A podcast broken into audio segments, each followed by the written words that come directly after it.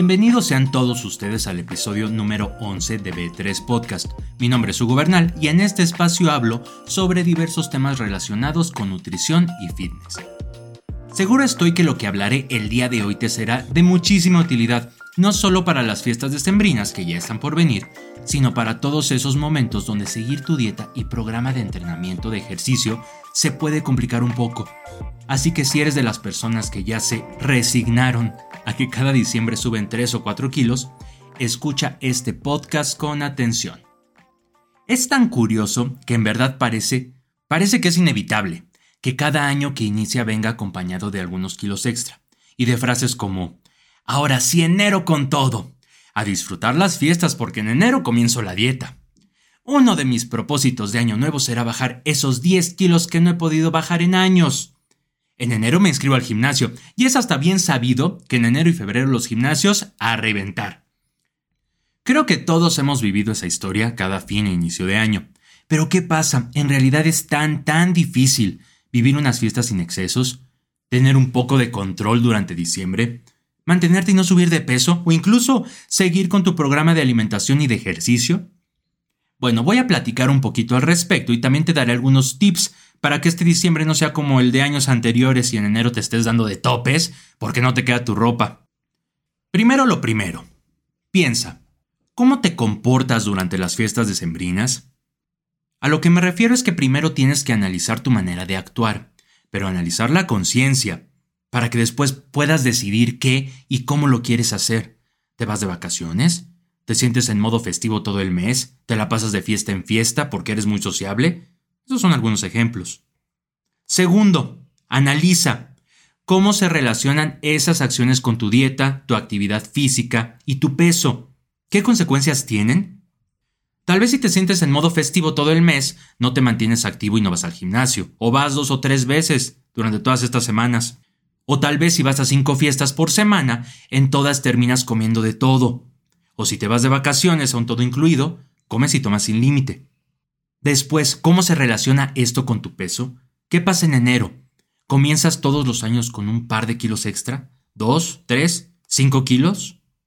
Y tercero, ¿esto cómo te hace sentir? Siempre he hecho énfasis en la importancia de ser conscientes, de saber qué estamos haciendo, por qué lo estamos haciendo y qué consecuencias va a tener. Este caso no es la excepción. Sé consciente, primero, qué haces y qué no haces en diciembre. Segundo, qué consecuencias traerán tus acciones y decisiones. Tercero, cómo te sientes al respecto. Si todos los inicios de año te sientes terrible por lo que hiciste en diciembre, si en enero tienes unos kilos extra, o tal vez volvieron a subir tus triglicéridos, ácido úrico, colesterol, qué sé yo. Si te pasa eso que comenté al inicio de este episodio, ya en enero al gym, ahora sí dieta extrema, detox a inicio de año. Si ya te la sabes, ¿por qué lo repites? ¿Por qué actúas igual? Esto lo platico porque a mí me pasó muchos años. Comenzaba enero y los pantalones apretados, las camisas igual, me sentía desmotivado, desanimado, incluso arrepentido de no haber puesto atención en diciembre. Y eso afectaba cómo iniciaba mi dieta, con qué actitud la comenzaba. Es muy diferente iniciarla motivado y al 100 que desanimado, con la pila baja. Comenzar con el pie izquierdo puede hacer que renuncies, que dejes tu plan alimenticio y ejercicio pronto. Te empujará a buscar remedios mágicos motivado por la desesperación, repitiendo ese círculo vicioso tan característico dieta febrero y marzo. Te rindes, vuelves a subir de peso, dieta nueva, mitad de año. Te rindes. ¿Te suena familiar? Pues hoy estás a tiempo de planear y actuar. Como lo dije al inicio, se trata de ser conscientes, de tomar decisiones conscientes. La palabra clave es decidir, decisión, que tú decidas con conocimiento de causa, que tu ambiente y circunstancias no lo hagan por ti. Cuando logres eso, te sentirás mejor porque sabrás las consecuencias de tus acciones, no te sorprenderán. Si decides vivir diciembre sin límites, perfecto, pero ya sabrás que en enero puede que tengas unos kilos extra, pero no será sorpresa, y habrás disfrutado a tu manera y como querías las fiestas decembrinas. Si decides cuidar porciones y seguir ejercitándote durante esas semanas, perfecto. Pero ya sabrás que en enero seguirás en línea con tu estilo de vida saludable, aunque tal vez no comas ni tomes tanto como en otras ocasiones. Si decides seguir tu plan alimenticio y rutina de ejercicio al 100, perfecto. Pero ya sabrás que eso limitará tus eventos sociales y probablemente tendrás que batallar con antojos, opciones y decisiones alimenticias. ¿Ya viste? En esos tres escenarios depende de ti, es tu decisión de nadie más. Porque ya lo sabes. Tú sabes lo que haces y dejas de hacer. Tú sabes las consecuencias de eso y sabes cómo te vas a sentir. ¿Qué quieres? ¿Cómo quieres iniciar tu año? Una vez que tengas eso claro, toma las acciones necesarias para que eso suceda. Si quieres algo diferente, tienes que actuar diferente. Lo que no me gusta, y eso lo digo a todos mis pacientes, es que comiences enero sorprendido, sorprendido entre comillas. Sorprendido si subiste de peso, o lo comiences deprimido y desanimado si no te queda la ropa. ¿Qué quieres y qué estás haciendo para obtenerlo? O el lado contrario, que te arrepientas si es que no comiste el pavo delicioso que preparan en casa o que no hayas ido a ninguna posada y es tu tradición favorita. Analiza, decide y actúa. Puedes buscar un punto medio, no todos son extremos. Disfrutar las fiestas no es sinónimo de excesos, de comida y alcohol sin control. ¿Necesitas acabar ahogado en alcohol para considerar una fiesta divertida? ¿Necesitas acabar desabrochándote el pantalón por todo lo que comiste en la cena de Navidad para poder decir que estuvo deliciosa? ¿Necesitas probar toda la comida de temporada en exceso solo porque está disponible en diciembre? Te pregunto, ¿acaso es imposible tomar únicamente un par de copas de vino en tu cena de Año Nuevo? ¿Es imposible en los recalentados comer una porción adecuada sin excesos? Es imposible comer una rebanada de tu pastel favorito o pequeñas porciones de los postres que haya. ¿Eso en cada reunión? ¿Es imposible llegar a una fiesta y no comer botana? ¿Es acaso imposible comer o pedir una ensalada en lugar de otro platillo en alguna de las tantas cenas que tendrás? Disfrutar y pasarla bien no tiene que ser igual a excesos. Es que solo es una vez al año. Es que es mi platillo favorito. Es que, es que, es que. Siempre habrá razones, pretextos. Busca el punto medio. Qué bueno, si prefieres los excesos también está bien, ¿eh? Repito, es tu decisión de nadie más. Analiza, decide y actúa totalmente personal.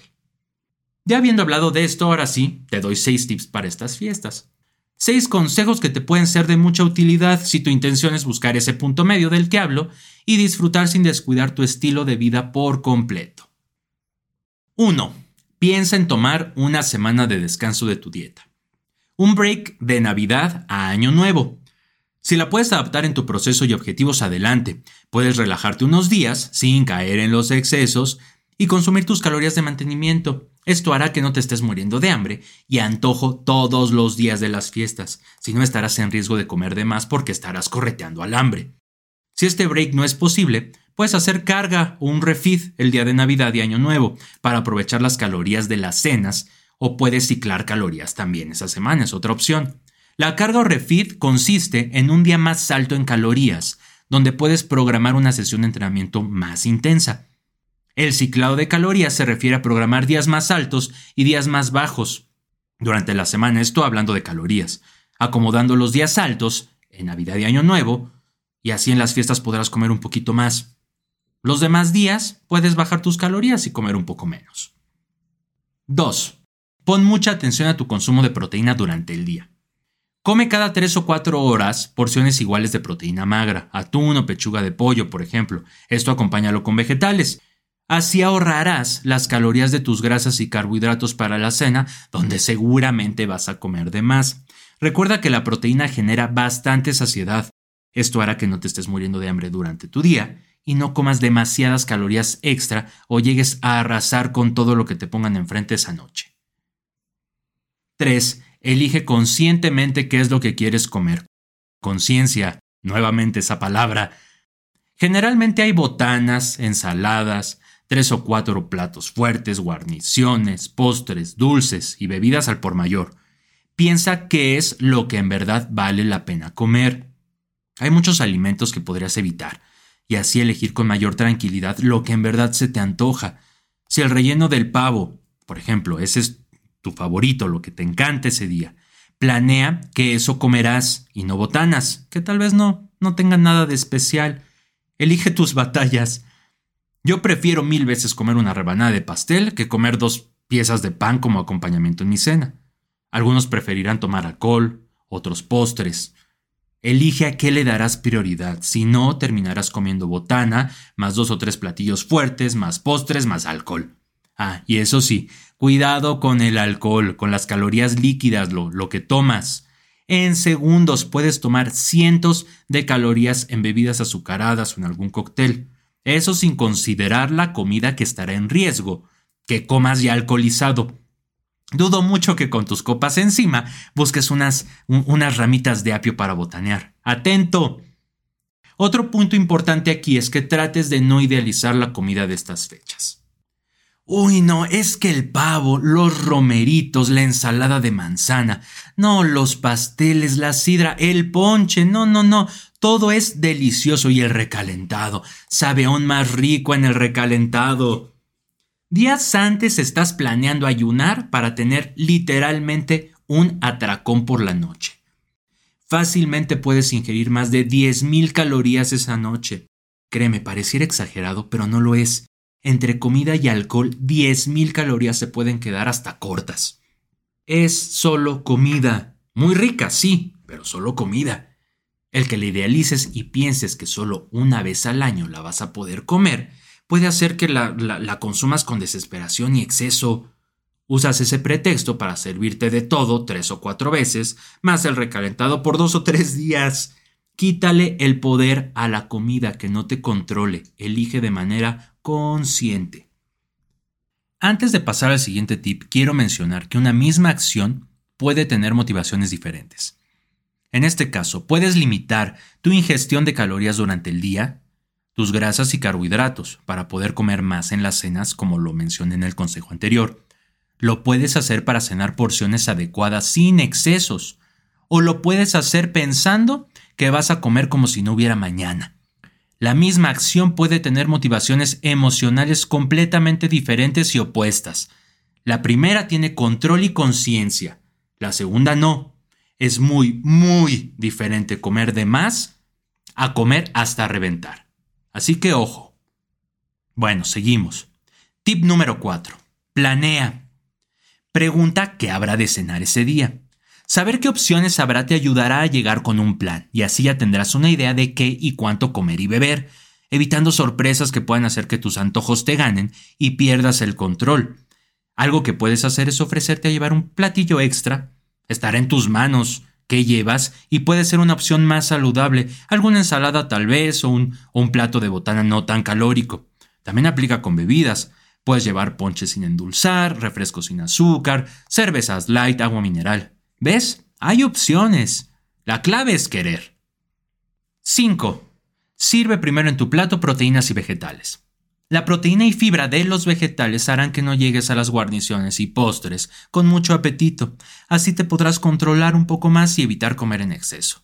Nunca olvides que tus mejores aliados siempre serán proteínas magras y vegetales, siempre. 6. Mantente activo. Planea tus sesiones de entrenamiento alrededor de tus compromisos. Esos días puedes realizar sesiones de entrenamiento normales, como acostumbras, o simplemente paseos y actividades más ligeras, que no te permitan estar estático, aunque también es muy válido que planees una semana de recuperación durante estas fechas, una semana donde descanses por completo, y en enero comiences al 100. No, no te preocupes, una semana no tendrá ningún impacto en el progreso de tus entrenamientos. Recuerda, lo que decidas hacer y no hacer dependerá de tus objetivos y circunstancias, tuyos, de nadie más. Por último, solo quiero decirte que si decides comer de todo, en porciones abundantes, no hacer ejercicio, tomar y enfiestar todos los días está bien. Eres libre de hacer lo que tú quieras. Por otro lado, si algún amigo o familiar decide cuidarse, hacer ejercicio, no tomar, limitar su cantidad de comida y postres, también está bien. Es libre de hacer lo que él quiera, es su decisión. Solamente respeta comentarios como ¿entonces a qué viniste? Mejor te hubieras quedado en casa. Qué payaso, te cuidas mucho. Uy, aguafiestas. Todo eso no ayuda en nada. No sabes el esfuerzo que puede estar haciendo esa persona para decir no a una cerveza o para no faltar al gimnasio en vacaciones. Lo que decidan hacer o no hacer los demás, ni te quita la rebanada de pastel ni la cerveza de la mano. Y también el otro lado. El hecho de que los demás tengan en su mano esa cerveza y esa rebanada de pastel no hará que por arte de magia aparezca uno en las tuyas. Respeto, ayuda, motiva. Las palabras tienen gran impacto, nos demos cuenta o no. Si no tienes nada bueno que decir, mejor no lo digas. Las fiestas las tenemos que aprovechar para estar con esas personas que amamos. Créeme, en 20 años no recordarás cuánto pesabas este diciembre, ni te importará si tenías un six-pack o no. Lo que sí recordarás serán las risas y los momentos felices con familia y amigos. Respira, relájate un poco y disfruta. En tus manos está lo que decidas hacer, así que no pasa nada. Pues muy bien, llegamos al final de un episodio más de B3 Podcast. Si tienen comentarios, dudas o preguntas, ya saben, mándenme un mensaje directo o comentario en mi Instagram, que es donde estoy más activo. Eh, si no me tienes ahí, si aún no me sigues, búscame como nutrición.hb3. En Twitter me encuentras como nutrición-hb3. También los invito a que se suscriban a mi Patreon, una plataforma donde por medio de una suscripción mensual me apoyan para poder seguir haciendo más contenido. Además podrán obtener material exclusivo en esa plataforma. Así que suscríbanse. Y este podcast, este podcast lo encuentran en Spotify como B3 Podcast Nutrición y en Apple como B3 Podcast. Si les gusta mi contenido, compártanlo para que pueda llegar a más personas. Comenten, califiquen, escriban sus reseñas, interactúen con él. Es rapidísimo hacerlo y les estaré muy, muy agradecido. Encontrarán los links de todo esto en la descripción de este episodio. Muchísimas gracias por haberme escuchado una vez más. Nos vemos en el próximo episodio.